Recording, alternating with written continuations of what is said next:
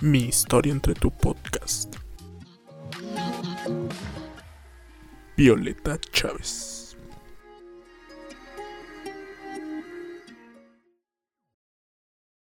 Hola, ¿qué tal? Bienvenidos nuevamente a una edición más de Mi historia entre tu podcast en esta segunda temporada y en esta ocasión, pues como en todas, tenemos a una invitada muy especial.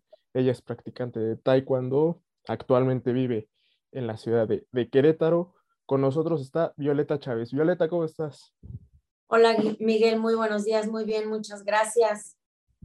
Muchas gracias por la, por la invitación a, esta entrevista. Pues bueno, este, como bien lo mencionamos, una practicante de, Taekwondo y comencemos en ese, en ese aspecto. Tú, este, pues tienes la herencia de, del Taekwondo, pero ¿cómo, ¿cómo inicia esto? O sea, aquí o sea, tu, tu papá te lo, te lo hereda, pero ¿cómo inicia esta, esta herencia? Sí, Miguel, pues como bien lo dices, eh, mi, mi, familia está dentro del taekwondo, empezando por, por mi padre, que, quien también es, es mi maestro en esta disciplina, lo ha sido pues durante toda mi vida. Y bueno, eh, inicio aquí en la ciudad de Querétaro hace ya muchos años. Eh, fíjate que yo empecé con, con una de mis tías, una hermana de mi papá daba clases en ese entonces, ella tenía su escuela y yo empecé a tomar clases con ella y después ya me integro a la, escuela de mi papá. No sé, yo creo que más o menos como entre los cuatro o cinco años de edad y pues ahí, ahí inicia mi, mi práctica dentro del taekwondo. Eh, repito, pues como tú bien dices, ¿no? A, a través de mi papá empiezo a aprender esta hermosa disciplina. ¿Hubo un momento más, más adelante donde te hubiera gustado practicar otro deporte, donde dijiste, sabes qué, la verdad, sí me gusta mucho el taekwondo, pero me gustaría practicar otro, otra disciplina? Sí, claro, yo creo que, yo creo que a todos, ¿no? Este, yo, yo no escogí el taekwondo, el taekwondo me, me escogió a mí, lo cual estoy sumamente agradecida porque ha sido una parte súper importante en, en, mi formación como, como persona, como profesionista, como mamá, como ser humano. Pero sí, de chiquita pues me llamaban la, la atención muchísimas otras eh, actividades, ¿no? Yo creo que eh, el baile era una de ellas, la gimnasia. Después, eh, cuando estaba yo en la secundaria, me fui a vivir a Estados Unidos me llama mucho la atención el patinaje sobre hielo, el patinaje artístico. Tuve la oportunidad de tomar gimnasia muy poquito tiempo, la verdad es que ni, siquiera me acuerdo. Después me, lesioné una pierna, se, me cayó una reja encima, me rompí la pierna y ya no regresé nunca más a la gimnasia, pero eh, mis papás siempre fueron, mi papá siempre dice que, hay dos cosas que nos sirven mucho en la vida, es aprender a nadar en cuanto a eh, actividad física, aprender a nadar y aprenderte cuando. Entonces también tuve la oportunidad de, de, nadar durante muchos años. En Estados Unidos estuve en, el equipo de natación de, de, la preparatoria un par de años. Entonces, eh, sí me gustaban otras actividades, pero también tuve la oportunidad de, de hacerlas durante un tiempo. Mencionas que viajas a, a estudiar la secundaria a Estados Unidos. ¿Cómo, cómo te acompaña el taekwondo en, este, en esta aventura de, estudiar en otro país? Bueno, nos, nos fuimos la familia completa a Estados Unidos cuando yo estaba en sexto de primaria, mis papás, mis hermanos y yo. Entonces, eh, tuve la, la, gran oportunidad de aprender un idioma tan importante como lo es el inglés, bien lo sabemos todos. Y bueno, la razón de nuestro viaje fue precisamente el taekwondo el maestro de mi papá está en la ciudad de Dallas, Texas, y le pide que, trabaje con él allá durante un tiempo, que creo que eran seis meses, un año, que terminó siendo, pues muchísimos años más, ¿no? Este, y pues cómo me acompaña, pues más bien llego yo a otra, a otra etapa en mi vida del taekwondo, fue muy diferente, eh, las costumbres obviamente son este, eh, diferentes, entonces, pero, pero fue muy bonito también eh, seguir aprendiendo. Eh, tuve la oportunidad eh, también de, apoyar a mi papá, de ayudarlo a dar clases, empezando con los, con los niños, también de repente me tocaba darle clases a los adultos, porque él viajaba mucho. Entonces, cuando él viajaba, yo me quedaba a cargo de, la escuela y pues así fue como yo empecé a aprender a, pues a, dar clases de taekwondo. Ahora cuéntame un poco, porque pues ya mencionamos en varias ocasiones que tu papá fue tu, tu profesor, tu maestro. ¿Cómo, ¿Cómo es la presión? ¿Cómo, es, ¿Cómo son los entrenamientos cuando tu papá te entrena? Fíjate que él siempre ha sido una persona muy exigente, eh, lo cual le agradezco mucho porque me, me dio valores que el día de hoy me sirven mucho en mi vida diaria eh, y son valores que se inculcan a través del, del taekwondo, ¿no? Son valores que debemos de inculcar nosotros como padres a nuestros hijos en nuestros hogares, pero a veces nos cuesta un poquito más de trabajo. Entonces, cuando esos valores eh, los aprendes a través de una, de una disciplina como lo es el taekwondo, te va formando diferente, te va haciendo una persona más, más responsable. Y bueno, ya cuando, cuando eres un adulto te, te das cuenta, realmente es cuando lo, lo, lo, lo, aprendes y dices, ah, esto es algo que aprendí dentro de la disciplina del taekwondo. Entonces siempre fue muy exigente, lo cual la verdad es que hoy le agradezco mucho, a lo mejor cuando estaba chiquita no tanto, pero hoy sí, hoy sí, es algo que le, le he aprendido mucho y, y es algo que, que me permite a, a mí hoy destacar en, en, este mundo también. Fue, eh, cuando, cuando, yo era chiquita, pues sí, sí, a lo mejor a veces es, es confuso, ¿no? Tener a tu papá como tu maestro también. Entonces, eh, pero la verdad es que él es un, hombre súper, súper tranquilo, súper paciente y creo que, que precisamente fue ese, eh, eso lo que él usó mucho para darme clases, mucha paciencia. Y cuéntame un poco cómo, cómo es la diferencia o la similitud de Violeta dentro de la práctica del taekwondo y fuera de, de ella. Hoy en día no creo que exista mucha diferencia, al contrario, eh, en, en, mi vida eh, presente es algo que trato de, de, que, de que se una, ¿no? Eh, todos los valores que tú aprendes dentro de, esta disciplina del taekwondo lo tienes, los tienes que llevar a cabo en tu vida cotidiana. Si no, no, eres auténtico, no eres genuino. Entonces, eh, sí, durante algún tiempo, a lo mejor eh, cuando eres más chico, cuando eres adolescente, pues quieres separarlos, quieres dividirlos. Pero cuando lo haces correctamente, te alcanzan y, y entonces sigues tu, tu, vida profesional o tu vida como deportista tu vida como maestro y tu vida en el día a día siguen sobre la misma línea. Tú eres este, pues, conocida por ser practicante de formas del PUMSE. ¿Cómo es que te llama la atención esta, esta modalidad? Es, es muy interesante ese tema. Fíjate que cuando yo era chica, cuando vivía en Estados Unidos, eh, casi, yo no sé, cada 15 días iba a un torneo. Siempre había torneos, había muchos torneos. Y mi papá en ese entonces era eh, jefe de lo que es el arbitraje en el estado de Texas. Entonces, pues siempre me, tocaba acompañarlo a los, a los eventos y pues aprovechaba para competir. En ese entonces, eh, bueno, las competencias eran, eh, vamos a considerarlas amateur, ¿no? Formas y combate, como un torneo normal. Eh, y a mí la verdad es que siempre me gustaban mucho más las formas, pero no había la competencia de PUMSE que hay eh, eh, eh, de la manera que hay, que existe ahora, ¿no? Como de alto rendimiento. Entonces, me enfoqué pues obviamente más en el, el, combate, que también me gustaba mucho, la verdad me gustaba mucho, y me iba muy bien, pero nunca, nunca lo tomé como una, como una carrera, ¿no? Una carrera profesional. Y bueno, pues pasaron los años, hubo, algunos años que me alejé un poquito del taekwondo porque cursé mi carrera, yo soy licenciada en Administración de Empresas, eh, me casé, nació mi niña, me, me, me dediqué a, a, a, esa parte de mi vida y me enfoqué un poquito más allá. Y la verdad es que veía yo las competencias de formas, pero ya las veía así como leja, totalmente lejanas a mí, porque yo ya no estaba en el taekwondo como, como deportista, sino como, como, como maestra, ¿no? O sea, el, el la otra faceta de, del taekwondo.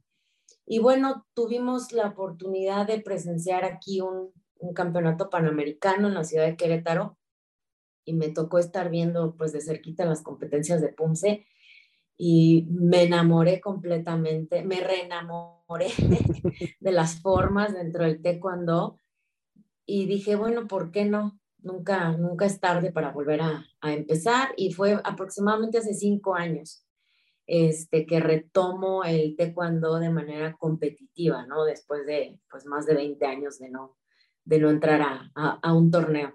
Y pues bueno, este, esta modalidad tiene, requiere de, de muchísima disciplina, de una preparación física completa.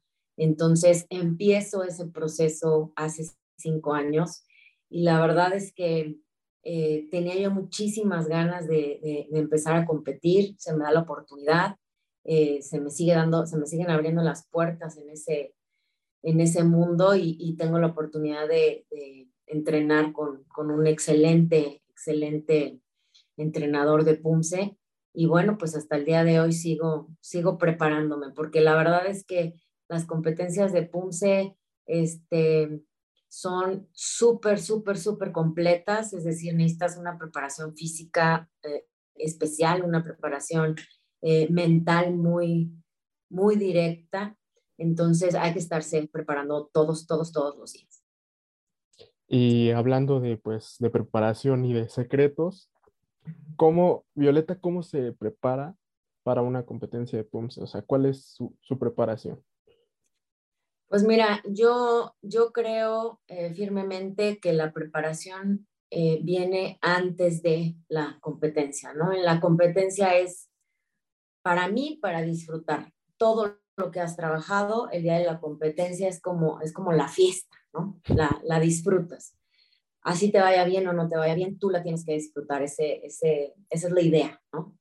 Entonces, eh, pues yo procuro entrenar eh, cinco días a la semana, ya sea la preparación eh, física, eh, mm, procuro ahorita, por ejemplo, nadar, eso me ayuda mucho también a fortalecer, y la preparación técnica, ¿no? Entonces hay que, hay que combinar las diferentes áreas que tienes que trabajar y pues con constancia, esa es, esa es la, ahora sí que no es ningún secreto y cualquier atleta de cualquier disciplina pues puede coincidir, ¿no? La disciplina y la constancia con la que tú te haces el trabajo necesario que requieres para competir. ¿Cómo, ¿Cómo, se da este, este regreso a, a, las competencias de PUMSE? Ya decías que no fue hace mucho que, que, que regresas a la, a la competencia. Sí, fue hace cinco años, hace cinco años. Y lo primero fue eh, adquirir una condición física, nuevamente, una, condición física apta para competir, porque finalmente es eh, un alto rendimiento nuevamente, ¿no? Entonces, yo estaba eh, dentro del taekwondo, pero no como competidor. Entonces, es muy diferente y sí tienes que, pues, retomar ciertos, ciertos hábitos, ¿no? tienes que buscar un espacio dentro de tu día a día eh, como yo les, les, les digo a, varios de mis alumnos, pues es reacomodar ¿no? tu vida alrededor de algo que, que se vuelve muy importante para ti. Entonces, si, si es importante para ti, le tienes que dar la importancia para, para prepararte correctamente. Entonces, bueno, pues primero buscar los horarios para, para eh, trabajar todas eh, las áreas que se tienen que trabajar, como ya te mencioné, la parte técnica, la parte de la condición física, el, trabajo físico, el trabajo mental también, que es, es muy importante, ¿no? Eh, impone mucho la, la competencia del PUMSE, porque a comparación de un combate, bueno, pues tienes, tienes un compañero en el área, ¿no? Cuando estás en combate. Compartes el escenario con alguien, no estás tú solo. En PUMSE no, en PUMSE eres tú solo y tú contra ti. Esa es, esa es la realidad. Entonces es un escenario que impone mucho, pero la verdad es que me, me gusta mucho sentir esa, esa adrenalina que se siente en las competencias. Fíjate que yo cuando estaba en la escuela me gustaba mucho el teatro. Yo estudié muchos años teatro y estar eh, plantada en un escenario era algo que disfrutaba muchísimo. era un, un, momento muy especial en donde me convertía en otra persona y le daba vida a, esa, a, a ese personaje, ¿no? Y lo disfruté muchísimo, es, fue una de las cosas que más disfruté hacer en la escuela. Y bueno, creo que el PUMSE es muy similar a ese, a ese sentimiento porque estás tú solo en un escenario y te conviertes eh, no que te conviertas en alguien más en el PUMSE, ¿no? Pero eh, expones algo que, que no, es, eh, que no es común, o sea, es, es algo diferente. Entonces, la verdad es que lo, lo disfruto mucho. Hablando de esta, de esta parte de los cambios, pues hace dos años se nos vino un cambio muy, muy importante ¿Cómo, ¿Cómo, fue esto de, de, cambiar de las, de las competencias este, presenciales a las, a las competencias virtuales? ¿Qué similitudes hay? ¿Qué diferencias hay? Mira, en cuanto a las competencias virtuales, fue un reto muy fuerte para todos los que intentamos eh, o nos adentramos en esas eh, competencias. Eh, en una competencia presencial, pues tú te plantas, haces tu forma y si te salió como te haya salido, ya te salió, ya no hay otra oportunidad, ¿no? Eh, en las competencias en línea, cuando son en vivo, pues vamos a decir que lo mismo, pero ahí tienes que em, ser muy cuidadoso de cosas ajenas a tu presentación, ¿no? Que si el internet falla, que si se me movió la cámara, que si se cruzó mi mascota, que si alguien gritó, que si pasó el tráiler, etcétera.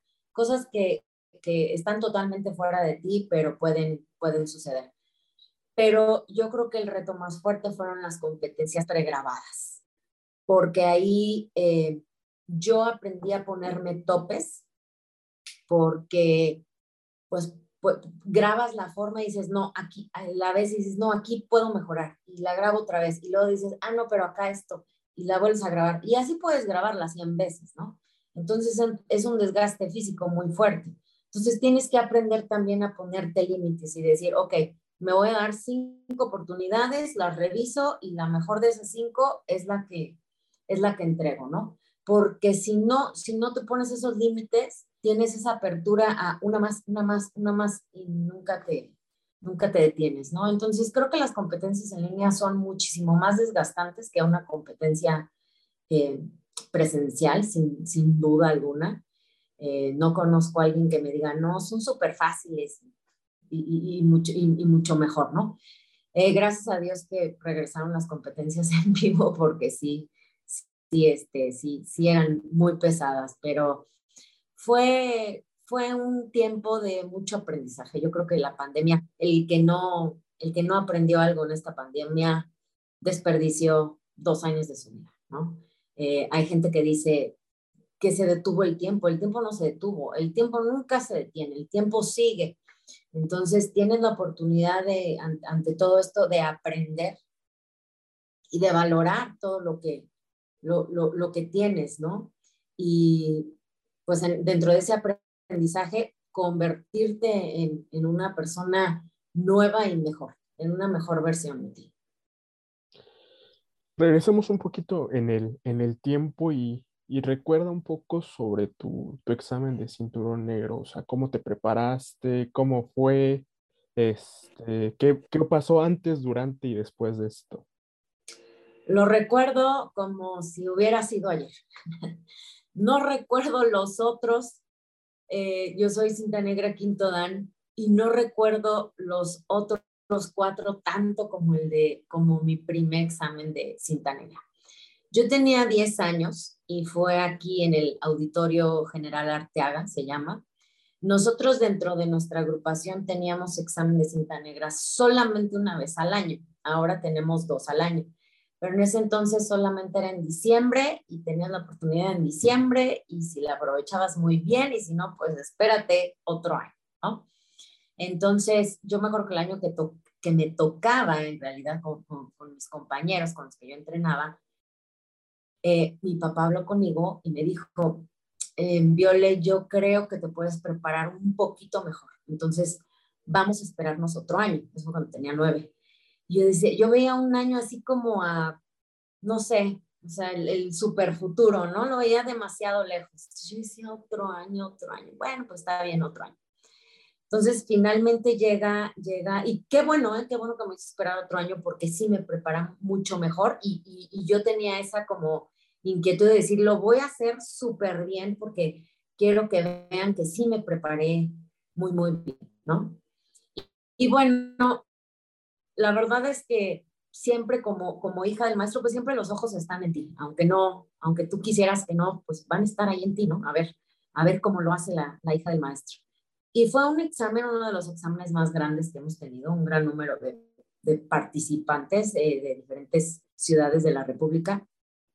Y en esa ocasión estuvo como sinodal, eh, era cuando todavía venía el gran maestro Hidok Par, más conocido como Igor Par, eh, quien lleva el nombre de, de la agrupación, ¿no? Entonces, pues con más razón yo tenía que hacer un, un super examen, ¿no? Y creo que me fue muy bien, me fue muy bien, fue desgastante, fue, fue lo, los exámenes de cinta negra pues siempre son pesados, ¿no? Duran muchas horas, hay que hacer, ejecutar muchas, eh, muchas cosas. Entonces, pero lo, lo recuerdo, fue un momento muy feliz, de mucha satisfacción de finalmente poder, poder este, llegar yo a, la cinta negra, ¿no? Nunca me hubiera imaginado que ese iba a ser el principio de mi carrera, a lo mejor cuando estamos pequeños no lo entendemos, siempre lo vemos como que, ah, ya, ya soy cinta negra, ya acabé, ¿no? Cuando somos pequeños muchas veces así lo vemos y pues en realidad fue, fue un bonito inicio para, para una carrera que iba a durar pues hasta el día de hoy. Mencionas esta parte de, del año de, de, preparación que te dice tu, tu papá. ¿Qué pasa por tu mente durante, durante ese año? Porque ya lo mencionabas, dices, me voy a preparar bien, voy a estar en el nivel que, que se necesita esta, esta actividad. ¿Cómo, ¿Qué pasó por tu mente durante todo ese año? Pues eso no lo recuerdo tanto, pero estoy segura que, que era siempre echarle ganas, porque yo sabía que si de repente le fallaba, corría el riesgo de que me dijera, pues otro año, Violet. Entonces no es otro mes, es otro año, ¿no? Entonces creo que precisamente por eso ese año trabajé fuerte para, para, para poder merecer ese, ese lugar al, al examen de cinta negra. Entonces, eh, eh, a lo mejor el miedo, ¿no? Decir, y si lo hago mal, me va a decir otro año, ¿no? Entonces, este, tratar de aprender lo mejor posible y echarle este, muchas ganas, ¿no? Y, finalmente es eso lo que te, una de las cosas, de las tantas cosas que te da el taekwondo, ¿no? Que te hace, te forja un carácter, un carácter eh, más fuerte.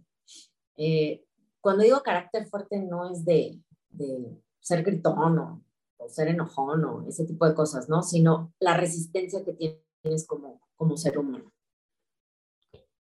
Y posteriormente viene este, un viaje a, a, Corea que tú, que tú lo recuerdas muy, muy bien. ¿Cómo, cómo, ¿Cómo recuerdas qué pasó en los entrenamientos, todo, todo esto? Sí, es correcto. Yo hice examen de cinta negra en 1990, diciembre de 1990, y viajo a Corea en el verano de 1993. Yo iba, este, estaba por cumplir 13 años, estaba muy chiquita. Eh, un viaje inolvidable, inolvidable. Eh, la verdad es que tengo muy, muy bonitos recuerdos de ese viaje, algunas anécdotas un poco chistosas también que me sucedieron por allá. Eh, pero en cuanto a los entrenamientos, fíjate que íbamos a, me acuerdo que fuimos a un entrenamiento, a una, a una preparatoria, y estábamos en un salón, en, en, una cancha de básquetbol llena la cancha de básquetbol, imagínate, puros taekwondoines, ¿no? Y era como si fuera una clase de educación física, de cuenta, pero de taekwondo. El entrenamiento duró tres horas y media. Yo me acuerdo que como llevábamos como hora y media entrenando y yo decía, sáquenme de aquí, ya no aguanto, ya no podía, o sea, de, de verdad, muy, muy pesado, ¿no? Pero pues, o sea, no había quien me rescatara. Entonces, pues a seguirle, a seguirle. Y este, yo me acuerdo que cuando terminé ese entrenamiento, sentí como si hubiera sobrevivido un, este, una bomba nuclear, no sé, una cosa así. Este fue, fue impresionante. Y pensar que allá entrenan así diario, ¿no? O sea, cinco veces a la semana, así son sus entrenamientos. Yo decía, wow, qué, qué padrísimo, ¿no? Este, yo estuve un mes en Corea, estuvimos un mes, casi un mes, estuvimos eh, dos semanas con el grupo, éramos un grupo de 40 personas, entre maestros y, alumnos, y después yo me quedé con mi papá otros 10 días. Y en esos 10 días también tuve la, la, oportunidad de, de, entrenar, por ejemplo, en una escuela muy bonita que se llama Mido, eh, una escuela primaria eh, de un grupo dirigido por el maestro Lee Kyu-hyun.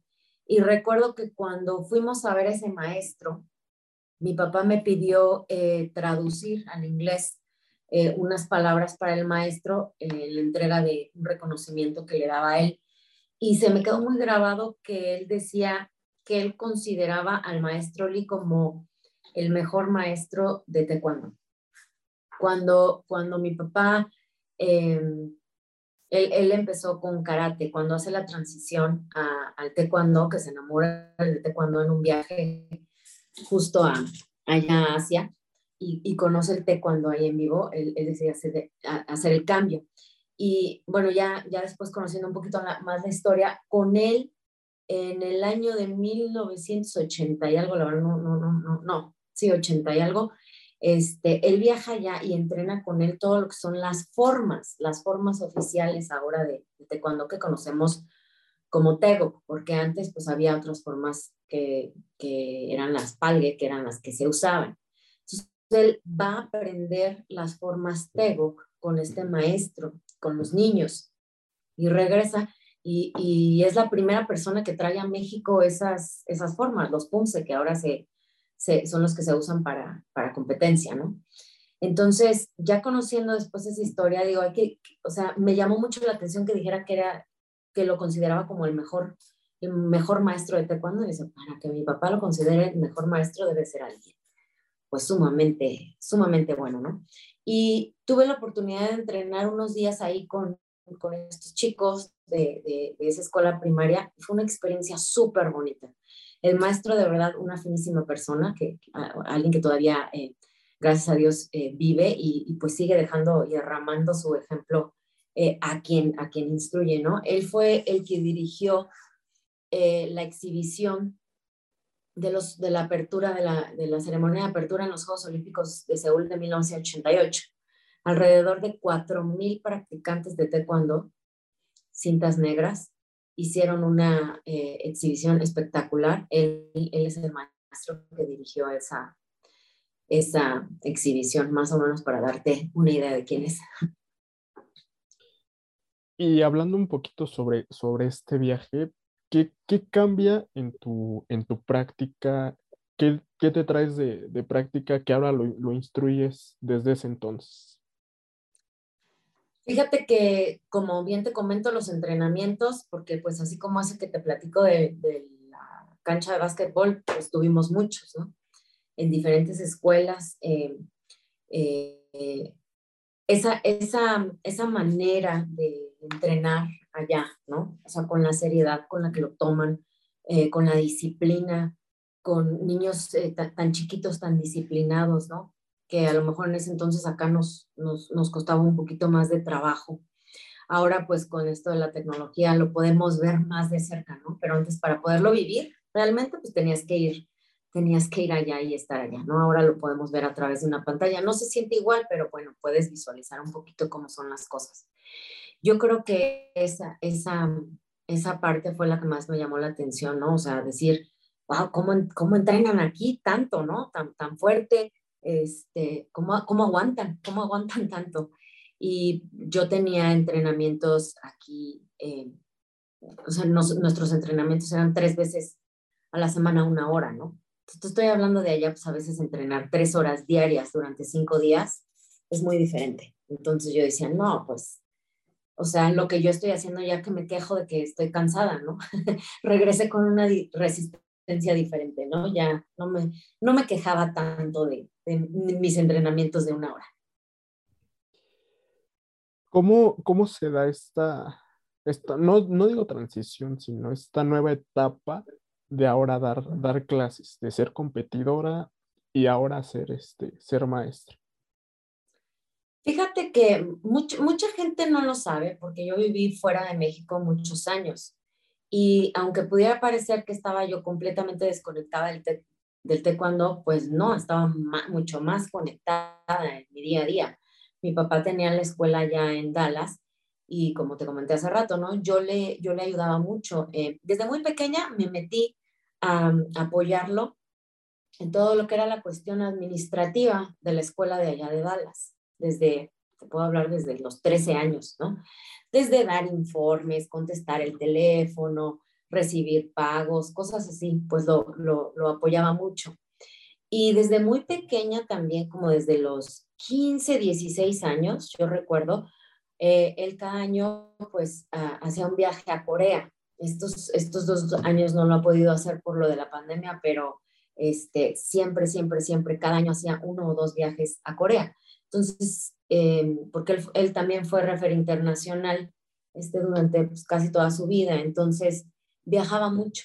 Entonces, eh, durante estos viajes, yo me quedaba dando clases allá en la escuela. Entonces, aprendí a dar clases desde muy, desde muy chica, ¿no? Y teniendo 16, 17 años, me tocaba dar la clase de, de señores, de adultos, ¿no? Entonces, eh, ahí, ahí fue cuando yo aprendí a, pues, a dar clases, ¿no?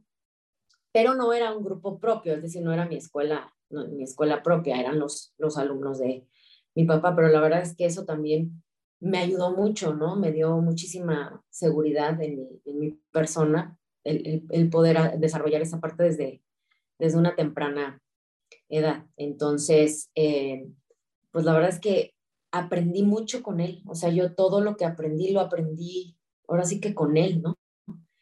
Y claro, le vas metiendo tu propia personalidad y obviamente siempre con, con sus consejos, con el apoyo que siempre me ha pues eh, que siempre me ha brindado, ¿no? Afortunadamente.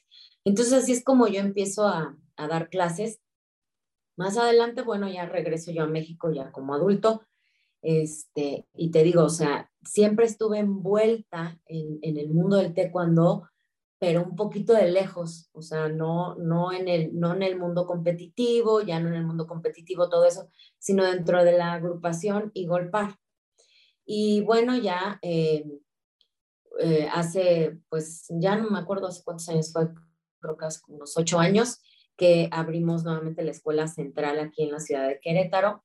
Me meto a trabajar de lleno con él, tanto en las cuestiones administrativas como en las cuestiones de, pues, de dar clases, ¿no?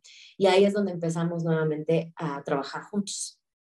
Y, eh, y bueno, pues hasta el día de hoy la verdad es que ha ido aumentando todo eso y, y pues se ha, se ha convertido en, en, en, mi vida profesional también. Comentabas hace un momento sobre impregnar tu propio estilo conforme a la práctica y a dar, este, a dar las clases. ¿Tú cómo describirías tu, tu estilo para dar clases? Mira, si le preguntas a mis alumnos te van a decir que soy bien regañona o mi hija dice que soy muy gritona este, sobre todo en el Zoom, sobre todo cuando doy clases con Zoom.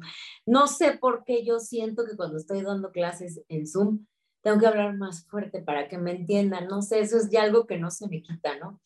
Este, mi hija me dice, oye, si te escuchan, ¿eh? O sea, si te escuchan, no tienes que gritar, le digo, no sé, ya, ya como que ya, ya se me quedó, ¿no? Soy muy estricta, creo que eso lo, lo aprendí de él, o sea, hay, hay que balancear el ser estricto y más hoy en día, ¿no? Los niños, pues los niños vienen diferentes, vienen, vienen con otro chip. Entonces, no puedes eh, eh, hacer los, los entrenamientos como antes, ¿no? Que todo era así muy, muy cuadrado. Este, tienes que ser un poquito más abierto. Y fíjate que una, una cosa que yo he aprendido en los últimos, o en el último año, más bien, ha sido que tienes que aprender a enseñar a quien te está escuchando, a quien está aprendiendo de ti. Porque cada persona es diferente y cada persona eh, absorbemos la información de manera diferente, ¿no? Entonces, yo te puedo decir, eh, como dicen, ¿no? Lo que para uno puede ser un 6, para el de al lado puede ser un 9, dependiendo de cómo lo, cómo lo observas. Entonces, definitivamente tienes tú que eh, nutrirte de métodos para poder lograr enseñar a tus alumnos. Entonces, definitivamente eso es algo que yo eh, trato de, estudiar. Es muchísimo más complejo llevar la información a un pequeño a través del Zoom que cuando lo tienes aquí, ¿no? Que cuando le puedes tocar la mano y, acomodarle cómo va. Cuando lo tienes que hacer a través de la pantalla y decir, a ver, mira, tus deditos, que así, esto, el otro. O sea, tienes tú que, eh, ahora sí que ponerte a estudiar más. Ese es, ese es, eh, esa es la clave, ¿no? Para ser, yo creo que un buen maestro. Nunca dejar de aprender. Siempre buscar nuevas formas. Eh, estar estudiando con tus mismos alumnos cómo puedes inculcarles, eh, perdón, cómo puedes enseñarles pues lo que quieres que ellos aprendan. Ya, ya casi para, para terminar, si tuvieras que decirle algo o agradecerle algo al, al taekwondo, ¿qué, ¿qué sería? Todo, básicamente todo. Fíjate que en esta etapa de mi vida es en la que más agradecida estoy con el taekwondo.